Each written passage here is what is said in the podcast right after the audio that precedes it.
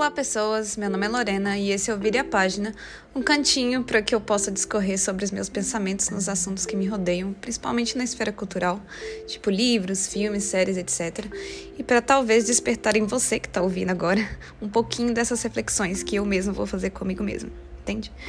Então, pode compartilhar comigo o que você achou. Nas redes sociais você pode procurar por Marcado com Letras, no Instagram, no Twitter e no Facebook, e deixa seu comentário lá ou sugestão, tá bom?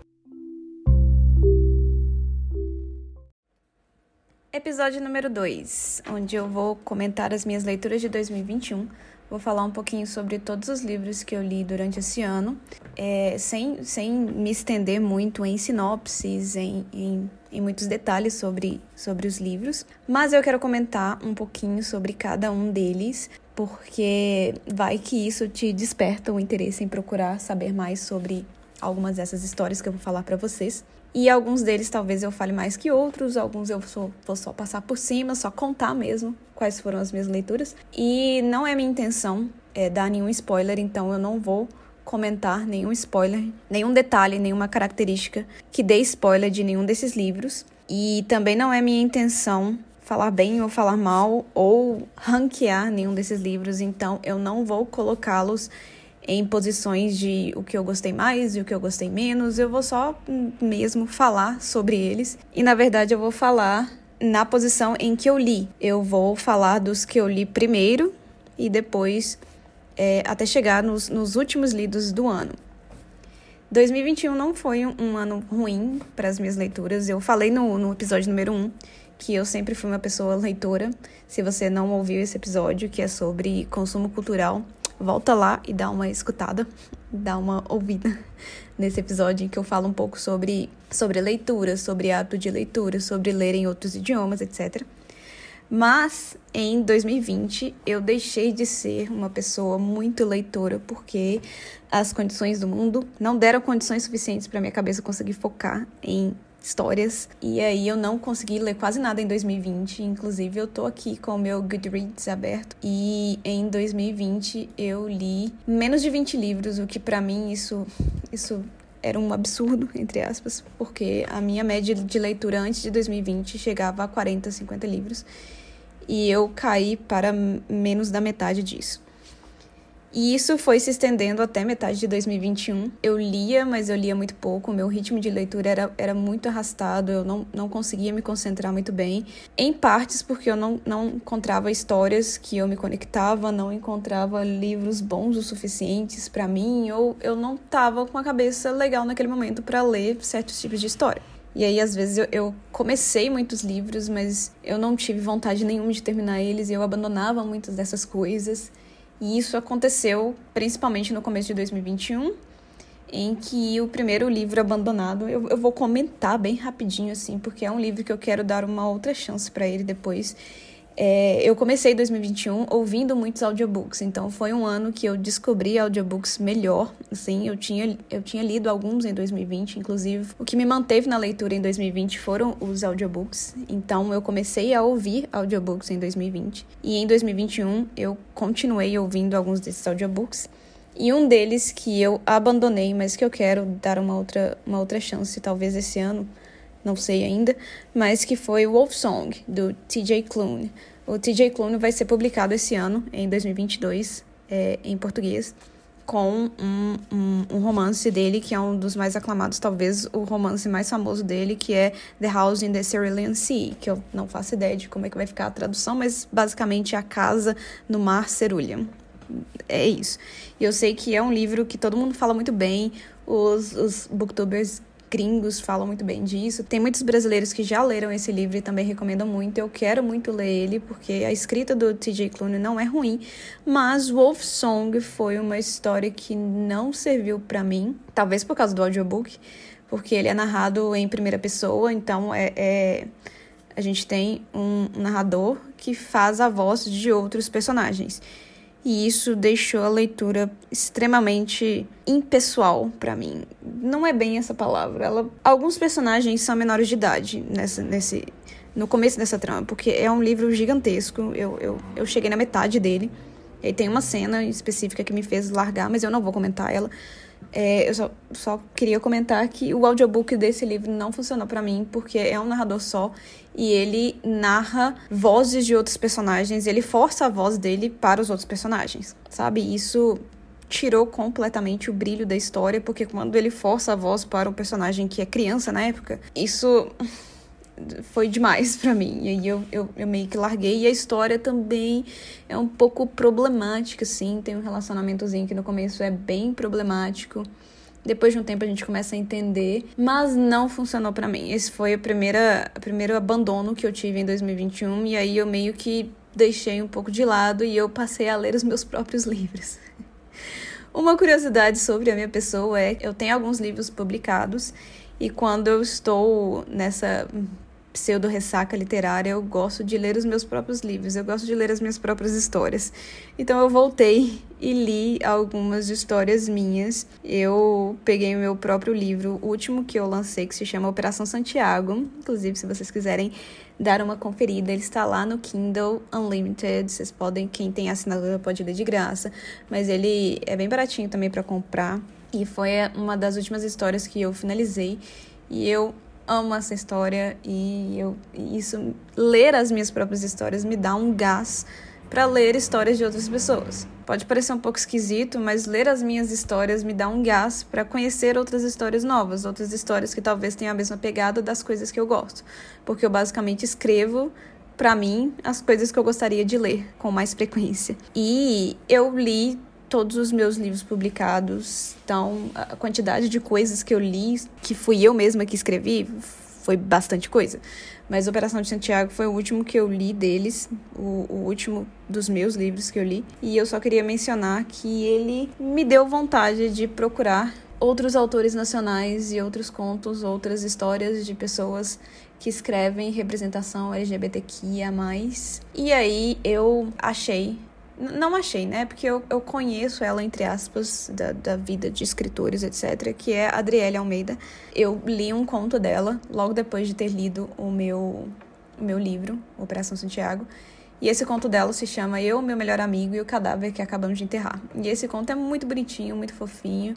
Foi um dos primeiros contos que eu li esse ano, se não o primeiro, talvez. Eu acho que foi o primeiro conto que eu li esse ano. E eu achei bem bonitinho, bem fofinho, ele já estava lá na minha lista faz um tempo. E também me deu uma ideia de procurar nas minhas estantes e nas minhas listas livros e histórias que fazia muito tempo que eu, que eu tinha e que eu não tinha sequer pensado em pegar para ler. Então eu fui na minha estante e fucei alguns livros de autores nacionais, porque eu gosto muito de ler coisas nacionais contemporâneas, e achei um livro da Luísa Salazar. Esse livro dela foi publicado pela editora Draco em 2013 eu tenho esse livro desde então, porque eu, eu, eu me lembro que eu comprei ele bem próximo ao lançamento num evento literário que teve aqui. E ele me chamava a atenção pela capa, a capa ela bem estilosa assim, e por ser uma coisa relacionada à paranormalidade, ou pelo menos eu achava que era. E era é, é um, um algo fora da minha zona de conforto, então eu queria algo diferente. E eu peguei ele bem despretensiosamente, assim, para ler, e eu acabei adorando muito. Eu, eu me vi envolvida, foi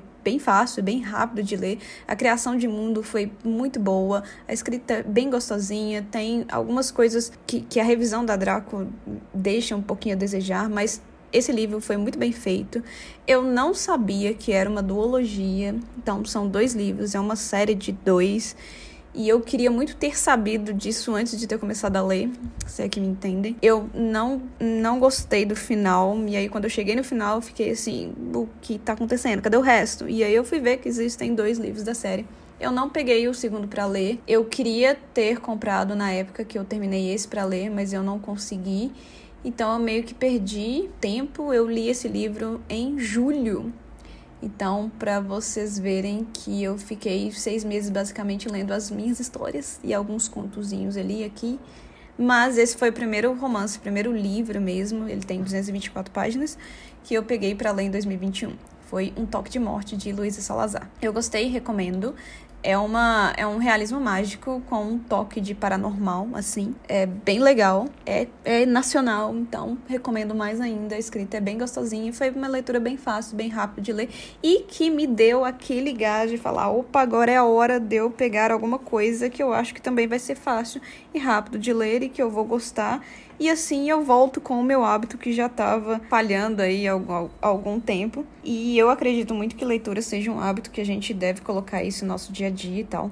Então, achar coisas para encaixar na nossa rotina que sejam fáceis e rápidas de absorver é, foi o meu modo de voltar com o meu hábito de leitura. Depois de ler esse livro da Luísa, eu tava muito focada nas minhas ilustrações, porque eu também é, ilustro, eu, eu faço desenhos e tal, então eu tava muito focada nas minhas ilustrações. Isso quer dizer que eu ficava muito tempo no Instagram vendo ilustrações de outros artistas, vendo fanarts vendo coisas aleatórias relacionadas a desenho. Eu sigo uma ilustradora que eu tenho absoluta certeza que eu não vou saber pronunciar o nome dessa pessoa, mas no Instagram o arroba dela é Kidovna, K-I-D-O-V-N-A. E o nome dessa pessoa é Bhavna, algo do tipo. E 2021 foi um ano que ela ela separou para fazer fanarts de, de vermelho, branco, sangue azul ou red, white, royal, blue em inglês. E as fanarts dessa pessoa me deixaram obcecada com essa história, antes mesmo de eu começar a ler esse, esse livro que todo mundo ama e que eu já tinha tentado ler antes. Esse livro foi lançado em 2019. Quando ele lançou, eu tentei ler em inglês, né? tentei ler no original e não funcionou para mim. Eu não tava entendendo qual era o hype desse, desse livro, porque eu achava a coisa tudo muito boba, muito pobrezinha, assim, sabe? Eu não, não gostei da escrita da Casey. No original, essa escrita não me pegou a história. No começo eu não estava entendendo absolutamente nada. Eu falei, gente, tá, isso aqui vai me levar aonde? Por que, que as pessoas gostaram tanto de. Entende?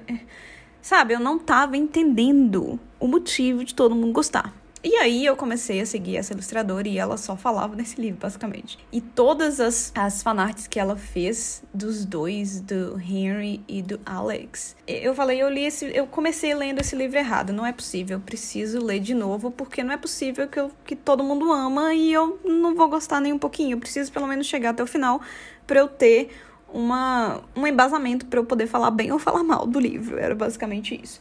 E aí eu, eu não tinha versão nacional, eu vi que tinha sido lançada a versão nacional. Então eu peguei o e-book e falei: ah, se eu gostar, beleza, eu compro o livro físico, porque eu gosto de ter livros físicos de, de histórias que têm representação LGBTQIA. E aí, despretensiosamente, eu peguei Vermelho, Branco e Sangue Azul. Eu sempre confundo o nome do livro em inglês com o livro em português. Vermelho, Branco e Sangue Azul. Eu peguei esse livro em português, em e-book. Sentei num dia de folga que eu tinha do trabalho e eu li 70% do e-book em uma sentada. Eu fiquei obcecada com essa história e eu tive que comprar o livro físico para terminar em livro físico porque eu queria ler fora de casa. Eu tinha muito pouco tempo para pegar o Kindle e eu normalmente não levo o Kindle é, para os lugares em que eu vou. Eu levo o livro físico e aí eu precisava comprar o livro físico. Eu fiquei obcecada com essa história. Gente, leiam leiam vermelho, branco, sangue azul, porque é, foi, foi a minha melhor leitura de mentira. Eu posso estar mentindo, não sei, eu tenho, tenho, tenho problemas em escolher minha melhor leitura de 2021, mas tenho certeza que esse tá entre os meus top 3 melhores leituras de 2021. Vermelho, branco, sangue azul. Boa parte dessa do meu gostar dessa história eu acho que se deve à tradução em português feita pelo Guilherme Miranda. Esse tradutor, eu, eu tenho que tirar o chapéu para ele, porque ele me fez gostar dessa história muito mais do que a história original da Casey. Eu demorei muito, mas foi uma montanha russa de emoções tão grande. Eu queria tanto terminar a história, mas ao mesmo tempo eu não queria, porque eu não queria me despedir dos personagens, sabe? Tava faltando isso em mim, nas minhas leituras, de eu, de eu pegar aquele livro ou aquela história em que eu gostasse tanto ao ponto de eu não querer que ela acabasse. É, é, é, esse o sentimento que esse livro me deu, e é esse o sentimento que a maioria dos livros que eu favorito, que eu dou cinco estrelas, me dão. É aquela, aquela história que eu tenho tanta vontade de ler, que eu tenho tanta vontade de, de, de não parar de ler, que eu não quero que chegue no final. Tanto que normalmente eu demoro muito para ler os últimos 10% dos livros, assim, quando ele é muito bom porque eu não, não gosto de me despedir, eu tenho problemas com finais, eu não gosto de chegar até o final e acabar de ler aquela, aquela história que é, é que para mim naquele momento é perfeita. E foi esse foi, foi esse sentimento que vermelho sangue, vermelho branco e sangue azul me deu, me trouxe. Foi que eu não queria que ela terminasse. E isso foi o ponto de virada do meu ano de como leitora, porque eu terminei esse livro no dia 30 de julho. Eu não parei de ler nenhum dos outros livros. Eu li 20 livros depois desse, por causa desse livro, basicamente. Eu não conseguia parar de ler porque esse livro me deixou com a sensação de que eu precisava conhecer outras histórias, sabe? Eu precisava conhecer outras escritas, outros personagens. Eu queria ter esse mesmo sentimento que eu tive ao ler Vermelho, Branco, Sangue Azul. Se eu pudesse definir essa história, ela é uma utopia perfeita. É a, aquele tipo de romance, aquele tipo de trama que a gente sabe que não dá certo, mas que na ficção é uma ficção perfeita, é uma ficção utópica perfeita. Eu me apaixonei pelos personagens, eu, eu consumi muitos produtos de fãs por causa desses personagens. Eu fiquei obcecada com a história, eu, eu quis escrever muito depois desse livro. Uma outra coisa que faz com que os livros sejam, é, que eu marque os livros como favoritos ou que eles sejam boas leituras para mim, é o quanto eles me instigam a escrever, o quanto eles me fazem ter vontade de olhar para aquela história e falar. Eu gostaria de ter escrito isso, eu gostaria de ter tido essa ideia, eu gostaria de, de, de saber envolver os leitores do jeito que esse livro me envolveu. E isso aconteceu muito aqui, principalmente por causa da tradução é, do Guilherme Miranda. Então, agradeço muito você, Guilherme, por ter traduzido esse livro, porque senão eu jamais teria conhecido a história do Alex e do Henry. E se você ainda não conhece, pelo amor do sagrado, conheça, porque o começo pode ser um pouco difícil, mas dê uma chance. Se você teve aquele pequeno ranço no começo, tente continuar, porque a história melhora de um nível inimaginável. E talvez esse seja um. Esse livro com certeza tá no top 3 de melhores leituras de 2021. E aí, depois disso, eu, eu voltei a comprar livros, que é uma coisa que eu evito fazer, porque eu, eu tenho muitos livros, eu tenho mais de 400 livros na minha casa, não tenho lugar para colocar mais livros, mas eu voltei a comprar livros, porque esse ano, esse ano não, né, em 2021 saiu um box de Os Garotos Corvos, que é a uma das sagas literárias que eu mais amo na vida, da Meg Stiefvater, ou Stiefvater, do jeito que você quiser pronunciar o nome dela, porque eu não faço ideia de como é. é mas é o box dos quatro livros dos Garotos Corvos.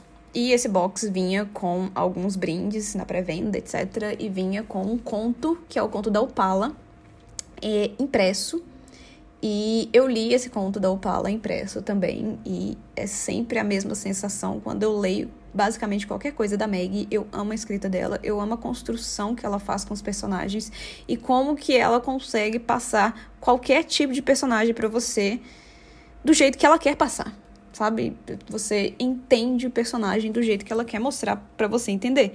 E esse conto da Opala, para mim, foi outro ponto de virada que eu voltei a escrever pensando nos personagens. Porque é um conto bem curtinho, ele tem 40 páginas, ele foi publicado de forma impressa aqui pra gente, mas lá fora eu tenho quase certeza que ele não foi impresso, mas ele é focado numa personagem que é completamente diferente da saga. Se você já leu a saga dos Corvos, você sabe de quem eu estou falando. Talvez seja um pouco de spoiler falar da Opala, então eu não vou falar muito dela, mas ela é focado nela que é uma criação do Ronan, e eu, Ronan, é o meu personagem favorito da saga inteira. Ele e o Adam, obviamente, se vocês não conhecem, sabe que os dois são os meus xodozinhos. E e esse conto, ele é fantástico, o jeito como que ela mostra a visão de mundo da Opala, que é uma personagem completamente irreal, literalmente completamente irreal. É fantástico, fantástico. Embarcando nesse, nesse trenzinho de leituras que eu, que eu tava, depois que eu terminei de Vermelho, Branco, Sangue Azul, eu li Opala. Sim, no mesmo dia, basicamente, que eu terminei. E eu comecei uma outra série, que eu já tinha o primeiro livro aqui há muito tempo, também naquela pegada de olhar minha estante e ver quais os livros que eu tinha e quais os livros que eu podia é, meio que desencalhar, porque, tipo, ah, se, eu, se eu não gostasse da leitura, eu ia vender, ou ia doar, ou eu ia fazer qualquer coisa com eles para liberar espaço na minha estante, porque eu tava com vontade de comprar livros novos. Comprar livros também me traz uma sensação muito boa de conectar com a história, de ter vontade de ler aquela história que agora eu possuo. Eu sei que existem várias problemáticas em possuir muitos livros e tal, mas eu sou uma colecionadora de livros, então isso faz parte da minha experiência com a leitura. É ter o livro físico, é ter o livro na minha estante e tal. E tinha um desses livros que estava na minha estante há muito tempo, que era Príncipe Cativo, da C.S. Pacat. E eu não fazia ideia do porquê que eu tinha esse livro. Eu lembro que eu comprei ele quando ele foi lançado aqui. Eu não faço ideia de quando ele foi lançado aqui, mas o original dele foi lançado em 2012, então eu acredito que, sei lá, 2015, 2015 2013, 14, talvez 2015 ele tenha sido lançado aqui. E eu tenho ele desde o lançamento, porque eu acho que eu comprei numa promoção de lançamento. E eu nunca mais peguei nele porque eu vejo muito pouca gente falando sobre Príncipe Cativo, sobre essa trilogia, porque são três livros fora todos os contos que vieram junto da, da, da edição brasileira, né? Eu, eu não queria ler a edição original, porque eu sei que é uma história, é um, é um romance histórico, então eu não queria ler no original. Eu li Príncipe Cativo em uma semana. Isso para mim era muito, porque eu não estava acostumada a ler tanto antes de vermelho, branco, sangue azul. Eu não estava lendo com muita frequência. E como eu tinha o livro físico, eu podia levar ele para os lugares em que eu estava indo, então eu levava ele para o meu trabalho, eu voltei a ler no ônibus, etc. E isso é, fez com que eu lesse mais rápido, obviamente. Mas tenho certeza absoluta que não foi o fato de eu ter o livro físico e, e levá-lo para os outros lugares que me fez ler muito rápido. Foi pela história, porque eu também fiquei um pouco obcecada com o príncipe cativo e eu fiquei pensando por que as pessoas não falam não falam desse livro, não falam dessa trilogia, como ela deve ser falada. Eu entendo que é uma história que não funciona para todo mundo, tem muitos gatilhos, tem muita coisa problemática, mas eu consegui dissociar esse, esse meu lado pro, problematizador dessa história e apreciá-la como o espetáculo que é, porque eu acho que ela é um espetáculo que a gente assiste assim e fica completamente sem fôlego, fica nervoso, fica chateado, fica. São muitas emoções. É, é, é, realmente são, são muitas emoções, muitas, muitas emoções. Não é à toa que ela é tida lá fora como a Game of Thrones gay. eu, eu acho essas nomenclaturas muito engraçadas, mas nesse, nesse quesito que eu, eu tenho que concordar um pouco, porque é uma Game of Thrones completamente louca em quesito de, de traição, de coisas de monarquia, de conquistas, de reinos, daquele negócio épico mesmo, porque é uma história muito épica, tem muita é, coisa medieval, tem um, um, um pano de fundo me muito medieval que remete muito a Game of Thrones. Eu nunca li Game of Thrones, mas eu assisti a série inteira então, me trouxe muito dessa vibe de Game of Thrones.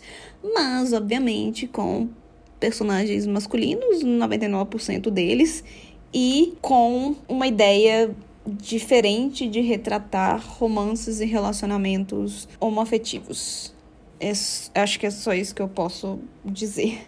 Mas tem muitos gatilhos, tem, tem muita coisa bem pesada, principalmente no primeiro volume dessa série. Eu li os dois primeiros em 2021. Eu não comecei a ler o terceiro ainda, mas esse em 2022 ele tá na minha meta.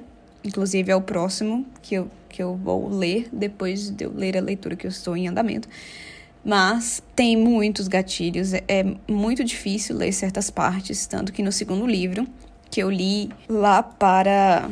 Eu li o primeiro livro em agosto e o segundo livro eu li em novembro. E o segundo livro, ele, eu achei ele bem mais arrastado que o primeiro livro.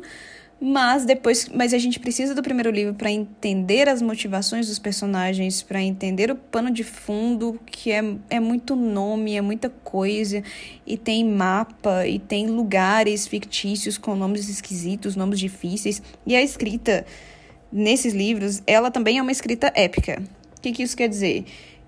Que ela não é nem, nem muito floreada, nem muito crua. Ela usa palavras diferentes para descrever certas coisas. E tem muita coisa de cunho sexual nesses livros que são escritas de um modo muito diferente, que eu gostei muito, né? Não, não é diferente ruim, é um diferente legal, um diferente bom.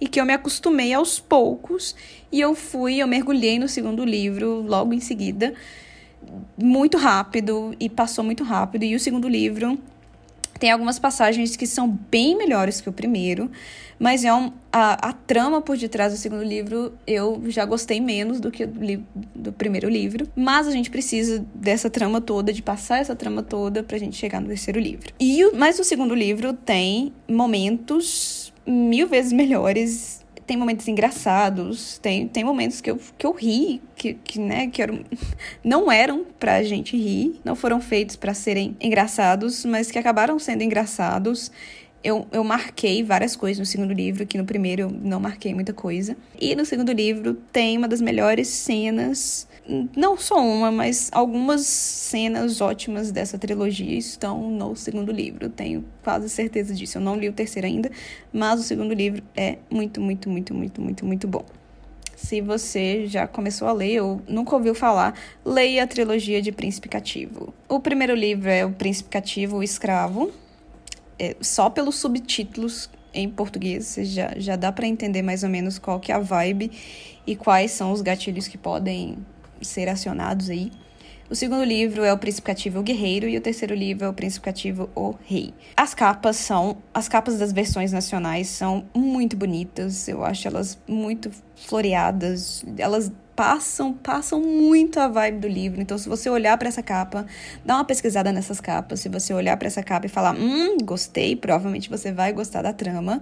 A, a versão física desses livros, ela é muito, muito, muito bonita, muito bem feita. A diagramação é perfeita. A única coisa que eu tenho a reclamar é o preço absurdo, porque esses livros são sempre muito caros. Eu tive que pagar o preço cheio no último livro e eu e o livro custa 45 reais. Ele é um absurdo de caro. É, algumas pessoas falam que eles, eles for, ficaram esgotados por um tempo. Eles não foram reimpressos por muito tempo, então por isso o preço deles subiu bastante. E como não tem tanta demanda assim, pelo menos eu, eu imagino que não tenha, porque eu não vejo muitas pessoas falando sobre eles, eu não consegui achá-los num preço que eu considero uh, justo. Não que eles sejam injustos, mas eu acho muito caro pelo e-book e pelo livro físico. E eu acho que eles são trilogias é, é, é uma trilogia cara de se ter, mas que vale muito, muito, muito a pena. E eu tô vendo aqui a data de publicação deles foi 2017, 2018 e 2019. Então, eles não foram publicados aqui no Brasil há muito tempo, então são relativamente novos assim. Mas lá fora eles foram, publicados entre 2012 e 2013. Eles foram lançados bem rapidinhos lá fora.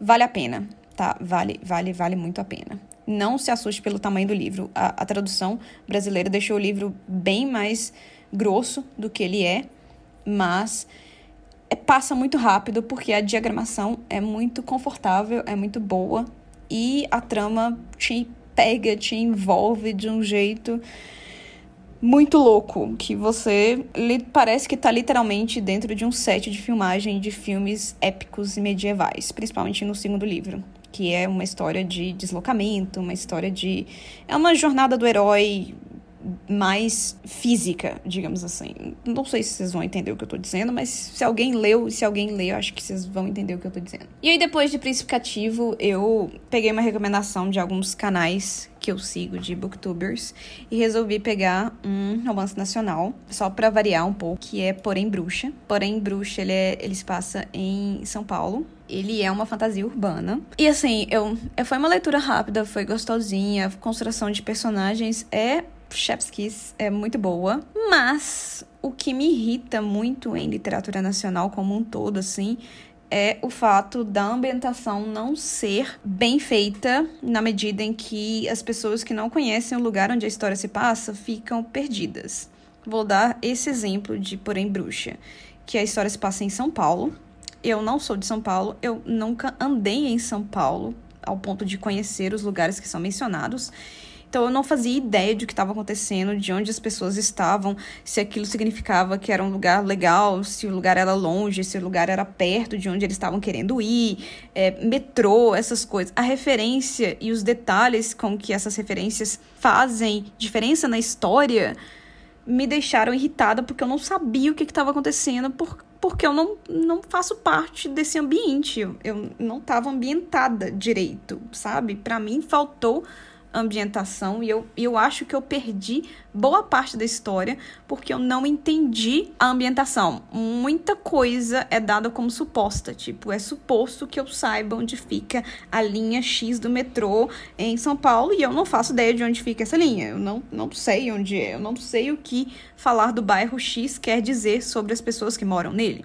Sabe? São coisas como essas que me deixaram um pouco irritada nessa leitura, mas eu gostei muito do desenvolvimento dos personagens, que foi é, o máximo da leitura para mim. Eu não quero que tenha continuação, com a maioria das pessoas que leu esse livro, o contrário da maioria das pessoas que leu esse livro. Eu não gostaria que tivesse uma continuação, porque eu acho que ela terminou de uma forma satisfatória.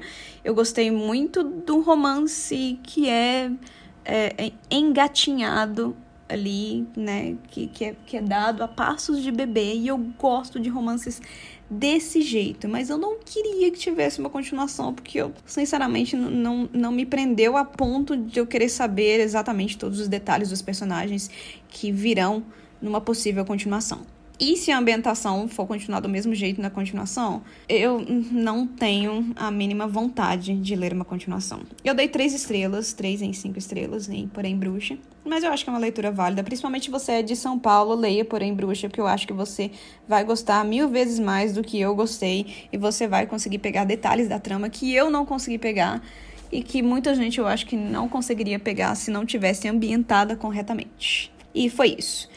Depois disso, eu também peguei outro livro nacional, que foi um lançamento de 2021. Olha só, eu acho que foi um dos poucos lançamentos que eu li no próprio ano de lançamento.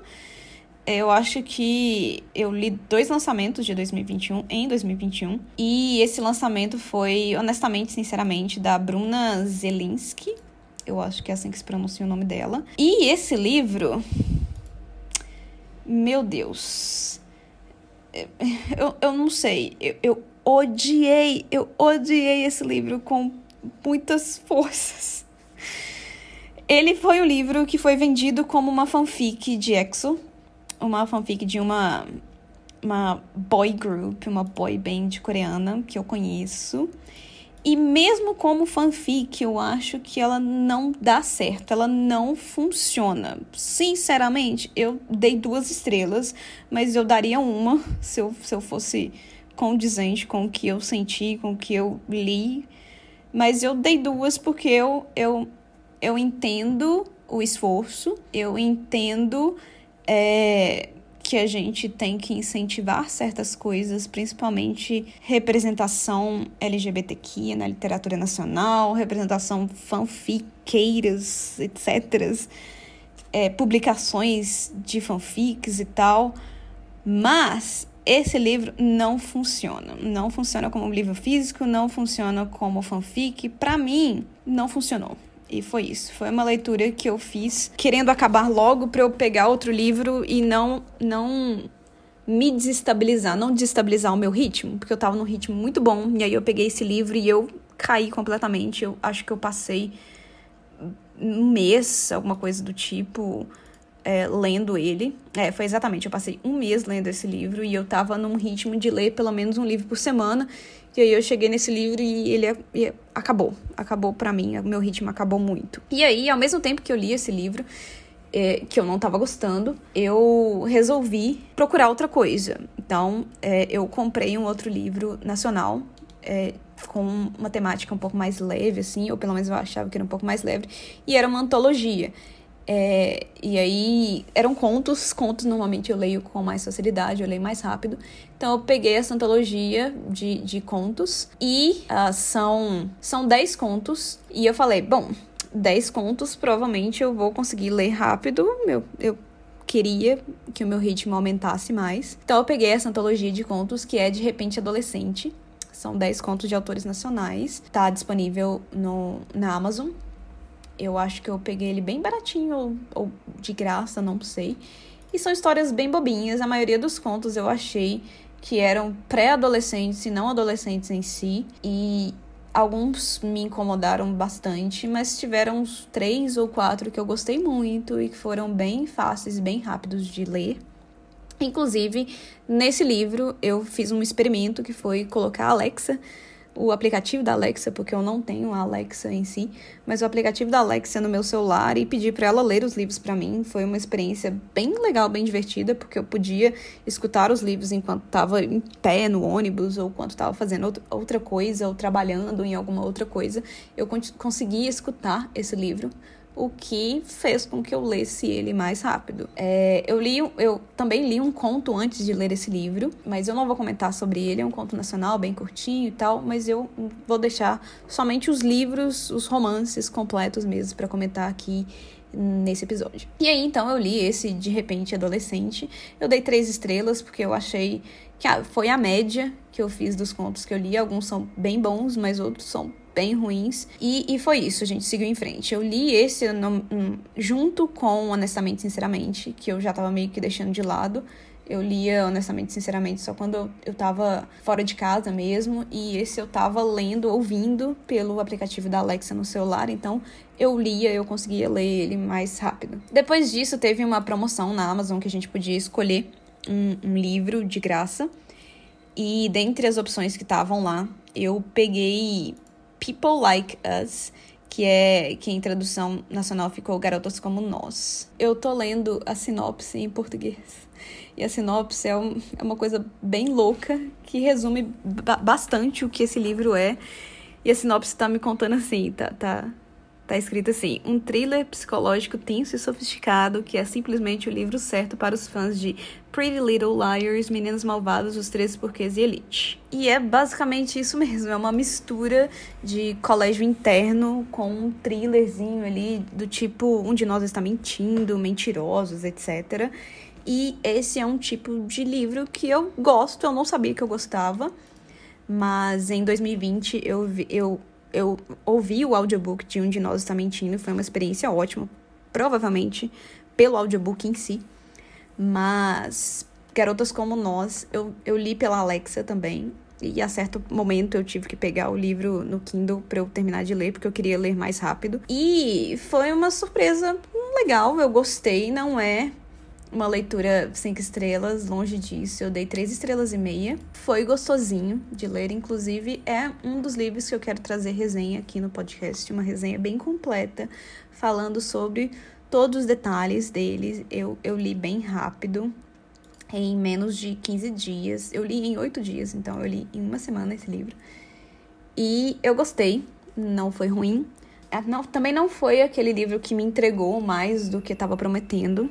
É, um detalhe, eu não li sinopse de nenhum desses livros que eu, que eu li até então. Eu não li sinopse de Porém Bruxa, eu não li a sinopse de é, Um Toque de Morte, eu não li a sinopse de Garotas Como Nós. Eu só sabia que eram meio thriller e que tinha alguma coisa envolvendo colégios internos, que é um, um, um subgênero aí da literatura que eu amo muito, que são colégios, coisas que se passam em escola, colégios internos, etc. E eu gostei por causa dessa parte do colégio interno e pela tramazinha dos personagens, da ideia de, de, de ter um assassinato. Isso não é um spoiler, porque isso literalmente acontece na primeira página do livro. Tem um assassinato e as meninas desse colégio interno têm que descobrir o que é está acontecendo e ver quem vai ser a próxima a morrer. E é basicamente isso. E tem muita drama, muita fofoca, muita coisa acontecendo. E foi divertido. É isso, dei 3,5 em 5. Depois disso, eu li um, um, lançamento desse ano, 2021, que foi Arlindo, da Ilustra Lu. Eu já acompanhava as, as, as tirinhas as ilustrações no Twitter do Arlindo e eu achava muito fofinho, muito bonitinho. E aí eu peguei o e-book, eu não comprei a versão física, e eu acho que provavelmente não vou comprar nem para ter comigo, porque ao contrário de todo mundo. Eu gostei, mas não achei que foi foi foi foi muito. Tipo, eu gostei, mas ao mesmo tempo eu não gostei. Eu gostei pelo que é feito, porque é, é, é bem feito, tem muita regionalidade legal, a, o clima é bem legal, as tirinhas são muito boas, mas eu fiquei um pouco decepcionada, porque o começo ele é muito arrastado, muito bobinho, e o final ele é apressado demais, então parece que, que tinha o um limite de páginas aí, e aí ela olhou e falou: Eu preciso acabar com isso logo. Foi a sensação que eu tive. E tem tanto estereótipo bobo. Eu sei que, que a trama se passa na década de 90 ou 2000? 2000 ou 90? Acho que é 2000. Não é 2000? Não sei. Agora eu, tô confusa. Mas eu acho que é 2000, final de 90, 2000. Mas tem tanto estereótipo bobo que eu não gostei tem algumas referências que, talvez por eu não ser nordestina, eu não tenha pegado com, com o mesmo afeto que a maioria das pessoas pegou. Então, eu não gostei dessas partes também. Mas eu acho muito bonitinha, muito fofinha, muito positivo. O que fez elevar a minha nota foi o fato da história ser muito positiva e ela ser muito atemporal, infelizmente. Porque até hoje em dia a gente precisa afirmar positivamente histórias desse jeito, que são as histórias do Arlindo. Recomendo. Eu acho muito bonitinho, eu acho que ela funciona muito melhor para adolescentes. Talvez não para mim, mesmo que tenha uma pegada nostálgica e tal. Eu, eu não, não acho que eu tive a sensação de que não foi escrito para mim. Mas tudo bem. É, eu consegui apreciar, apesar de tudo. E eu dei quatro estrelas em cinco. Se eu pensar muito, eu diminuo, mas eu dei quatro estrelas em cinco. Depois de Arlindo, eu li um outro e-book nacional, que foi um outro conto da Camila Cerdeira, que se chama A Noite Cai. E é um conto sobre bruxas e magia. E eu fiquei bem confusa com ele. Eu dei dois, duas estrelas de cinco. Eu achei a escrita muito boa mas eu fiquei confusa demais, então não sei, não gostei tanto assim. E eu li mais alguns outros contos esse ano. Eu li um, dois, três, quatro, cinco, seis. Eu li literalmente seis contos nacionais esse ano, além, é, depois de ter lido Arlindo, de ter lido Arlindo. Eu li mais seis contos nacionais.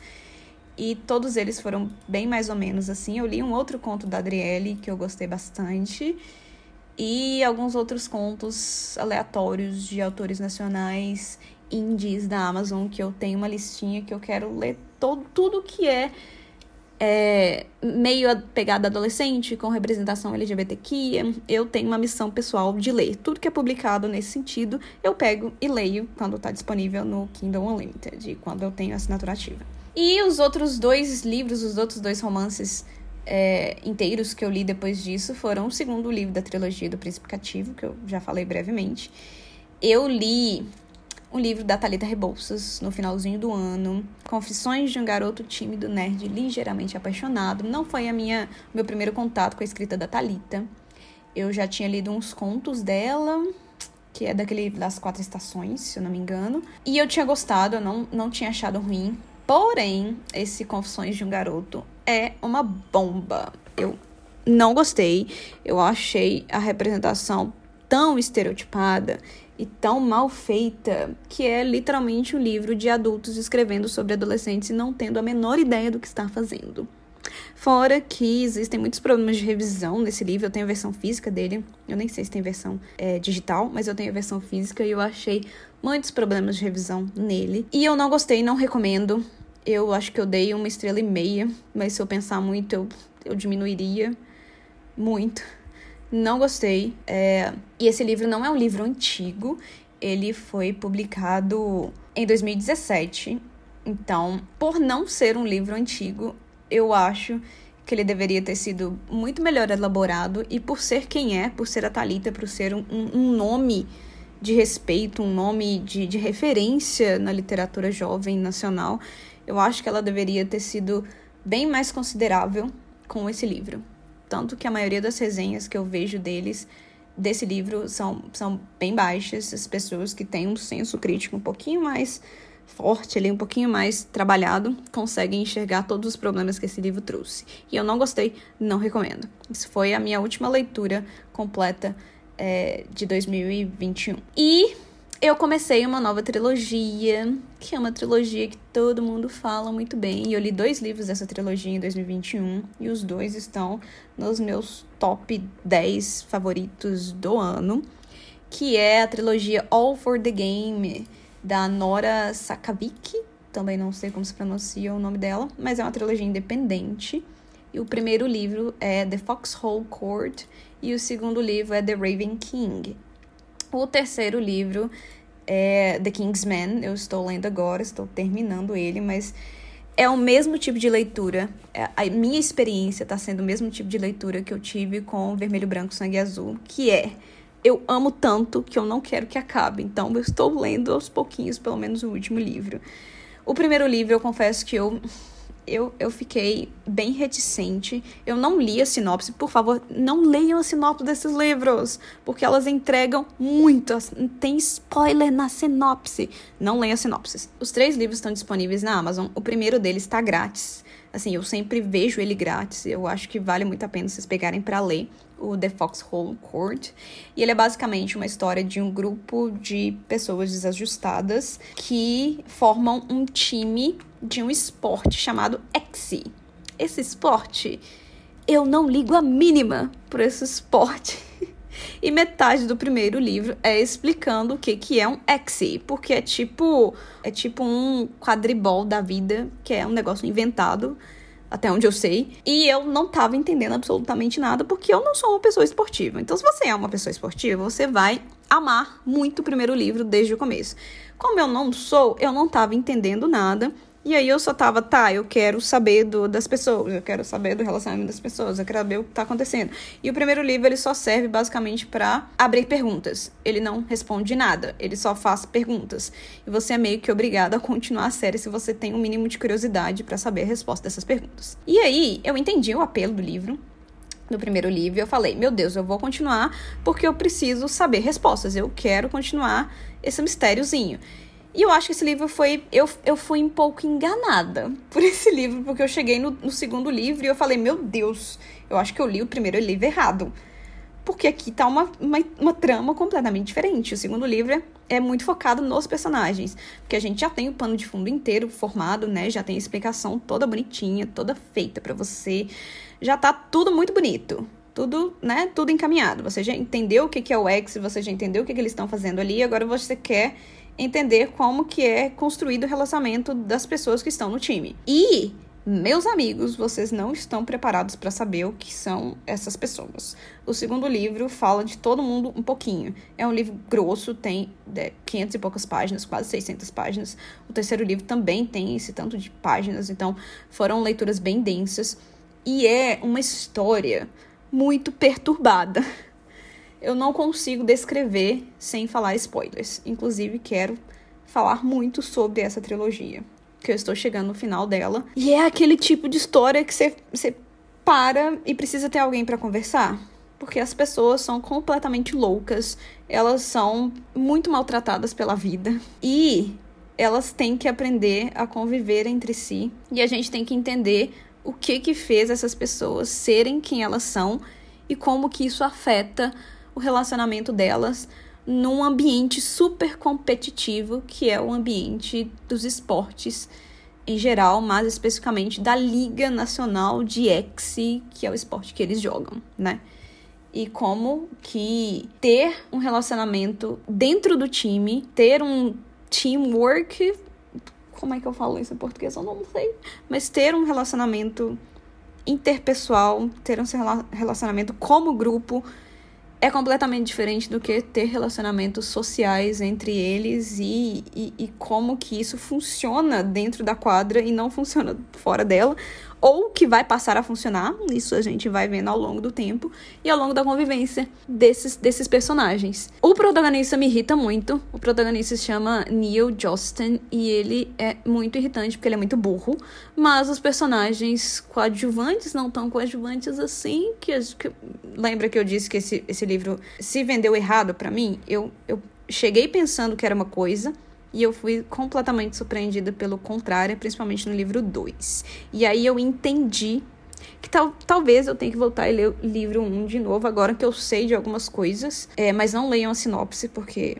ela vai estragar boa parte da diversão para vocês. E eu estou obcecada por alguns dos personagens dessa trilogia. Sinceramente. E o que é interessante falar sobre essa trilogia também é que ela é autopublicada.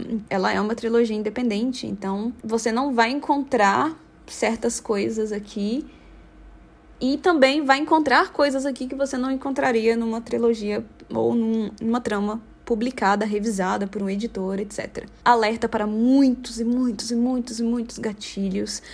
As descrições que essa mulher faz são perturbadoras às vezes, são bem problemáticas. Tem gatilho para estupro, tem gatilho para muitas abusos psicológicos, abusos mentais, tem gore. O livro 2 tem muito gore, gente, mas tem muito sangue. O livro 3 tem mais sangue ainda. Nossa, tem, tem algumas descrições que são muito cruas e eu não estava preparada para isso. Teve uma parte no livro 2 que eu tive que parar de ler respirar fundo, porque eu tava lendo muito rápido também. Eu li o livro 2 em menos de uma semana. O livro 1 um, eu li ele rapidinho também, porque ele é bem curtinho. Ele é bem mais curto que os outros, apesar da, da característica do, do esporte lá não ter me pegado muito, mas eu li ele muito rápido. E tem algumas partes que eu tive que parar de ler porque doía, sabe? Parecia que tava doendo fisicamente. E isso me fez ter muitos sentimentos. A minha experiência de leitura com The Foxhole Court e The Raven King foi uh, uma das melhores desse ano. Uh, o conjunto da obra é muito bem feito, é muito bem planejado, os personagens são muito bem construídos. Se você gosta de livros focados em personagens, leia essa trilogia porque você vai gostar muito. E, além desses livros todos, eu, como eu disse, eu li alguns contos, eu não vou comentar sobre eles. Se vocês quiserem saber sobre as minhas notas e os meus comentários desses contos específicos, é só vocês me procurarem lá no Goodreads e no Scooby. Vocês conseguem me encontrar como Lorena Miyuki, inclusive nos dois como autora, no Goodreads como autora e no Scooby como autora também. E lá eu deixo as minhas considerações sobre os contos que eu li, que todos eles foram uh, autores nacionais, contos nacionais, e eu não vou me estender falando muito sobre eles aqui. E é isso, esse foi os meus comentários das minhas leituras de 2021. Eu espero que 2022 me traga ótimas leituras como 2021 trouxe. Eu já tenho muitas expectativas boas. Uma coisa que eu aprendi é que eu tenho que deixar as minhas expectativas baixas para eu ser positivamente surpreendidas por tramas, histórias e personagens que eu não dava a mínima. Que foi isso que aconteceu com Vermelho, Branco, Sangue Azul e The Foxhole Court e O Príncipe Cativo, que foram é, as duas séries e o livro Vermelho, Branco, Sangue Azul foram as minhas melhores leituras desse ano. E eu recomendo muito que você procure saber sobre esse, essas séries e esse livro, caso você não saiba. E é isso, a gente se vê no próximo. Comenta aqui quais foram as suas leituras favoritas, os seus melhores achados de 2021, para quem sabe eu consiga achar histórias boas para ler em 2022 também. E antes de encerrar esse episódio, eu queria contar para vocês que o podcast está disponível no YouTube, no Spotify, aqui no Anchor e na Apple Music. Vocês podem pesquisar por Vire a Página ou no YouTube pelo canal Marcado com Letras, que é o nome do meu site literário, e eu vou colocar o podcast Vire a Página dentro desse meu canal. Ok? Então dá uma força pra gente e recomendo o canal, recomendo o podcast, recomenda as coisas que eu recomendei para as pessoas que você acha que vai gostar desse conteúdo, tá? E a gente se vê na próxima.